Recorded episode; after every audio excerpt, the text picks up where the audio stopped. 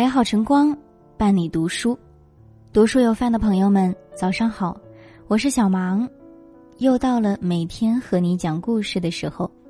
今天想要和你分享的文章题目是：人生四大富足，身上没病，心里没事，好友几个，优雅自如。什么是真正的富足？西汉时，在四川成都。有一个隐士严尊，他每天挣到一百钱就关上店铺开始读书。当地有一个富人罗冲，见严尊生活清贫，就要接济他，给严尊送来钱粮。严尊谢绝了，他对罗冲说：“我富足，而你贫乏，怎么可以让贫乏的你来接济富足的我呢？”罗冲惊讶的问道：“我拥有万金之富，你没有一担粮。”却说你富足而我贫乏，这不是很荒谬吗？严尊说：“不是这样的，我曾经去你家，见你深夜还没有休息，日夜忙碌，却从未有满足。我虽然每天挣一百钱，却有时间读书，家里有几百钱的剩余，钱花不出去，钱上的尘土都已经积到一寸厚了，这不是我富足而你贫乏吗？”罗冲听后感到很惭愧。严尊的话说出了富足和贫乏的判断标准：人不能为了金钱而活，不能成为财富的奴隶，要懂得适可而止，不能一味的为了财富而不顾及其他，这样虽富亦贫。佛经里说，人有四大富足：无极第一利，知足第二富，善有第一厚，无为第一安。这四大富足，用通俗的话来说，就是身上没病，心里没事，好友几个，优雅自如。身上没病，俗话说“病来如山倒，病去如抽丝”。一个小小的感冒，足以让人好几天不舒服，无法安心做事；而一场大病，不但使自己苦恼，也让亲人担忧。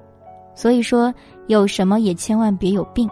无病一身轻，身体健康才能心情愉快，才能追求事业成功，才有幸福生活。你能用健康换取金钱，却很难用金钱换取健康。不管你向往的生活是如何，好身体永远是革命的本钱。都说平平淡淡才是真，其实平平淡淡就是平安，就是无病无灾。人生在世，无病无灾，家人健康平安的在一起，就是一切。生活无病无灾，平安就好。拥有了稳定的基石，还怕没有精彩瞬间的填入吗？人只能活一次，不能够任性的要求再活五百年。我们所能做的，就是尽量使这一生健康快乐。心里没事，心里没事就是心无烦恼，没有心事，时时知足，事事知足。人有贪欲，突然带给自己烦恼。日日夜夜的焦虑期盼中，没有实现欲望之前，已经饱受痛苦煎熬了。如果为了满足无限的欲望，甚至铤而走险，不惜以非法的手段去摄取，那就会带来灾祸。古时候民间流传有一首食不足诗：终日奔忙为了饥，才得饱食又思衣。冬穿绫罗夏穿纱，堂前缺少美貌妻。娶下三妻并四妾，又怕无官受人欺；四品三品嫌官小，又想面难做皇帝。一朝登了金銮殿，却慕神仙下象棋。洞宾与他把棋下，又问哪有上天梯？若非此人大限到，上到九天还嫌低。这首诗形象地表现了人心的不知足，无有止境。我们何尝不是一边抱怨生活艰难，一边艰难的生活？其实人生完全可以退一步想，简单一点活，生活不会因为我们的焦虑而改变，也不会因为我们的知足而没有收获。好友几个？清代沈复在他的自传《浮生六记》里说：“约几个知心密友到野外溪旁，或琴棋试兴，或曲水流觞，或说些善因果报。”或论些今古兴亡，看花枝堆锦绣，听鸟语弄声簧。自己一个人独乐，不如与别人一起快乐。人生怎么可以缺少朋友呢？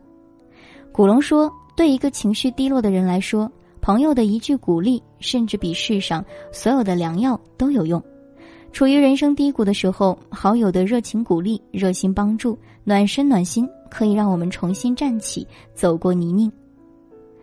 优雅自如，千金易得，优雅难求。富人常见，自如少有。有人说，天地虽小，但能够容下一个优雅而干净的灵魂，已经足矣。十亩地，一头牛，老婆孩子热炕头，这是传统农业社会中农民的优雅自如。一点也不庸俗，反倒是契合自然的一种生活方式。工作日出行便捷，归家从容；节假日或在宽敞的阳台上安静阅读，沐浴阳光，细嗅花香；或带着孩子陪同父母在公园里玩耍散心，感受自然，尽享天伦。这或许是今天我们应该向往的优雅自如。感谢今天的聆听。如果喜欢这篇文章，欢迎分享给更多朋友。想收听更多节目，也可以关注我们。这里是读书有范，我是小芒。明天我们不见不散。生活从天亮播放到天黑，睁开闭上眼睛都是昏睡。我的宝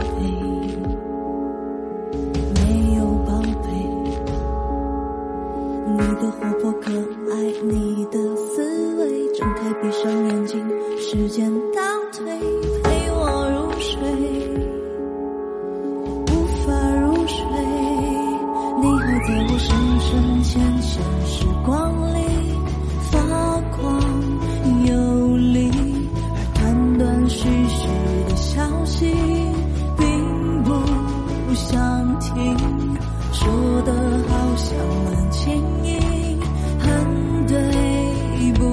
但我只能对着灰墙。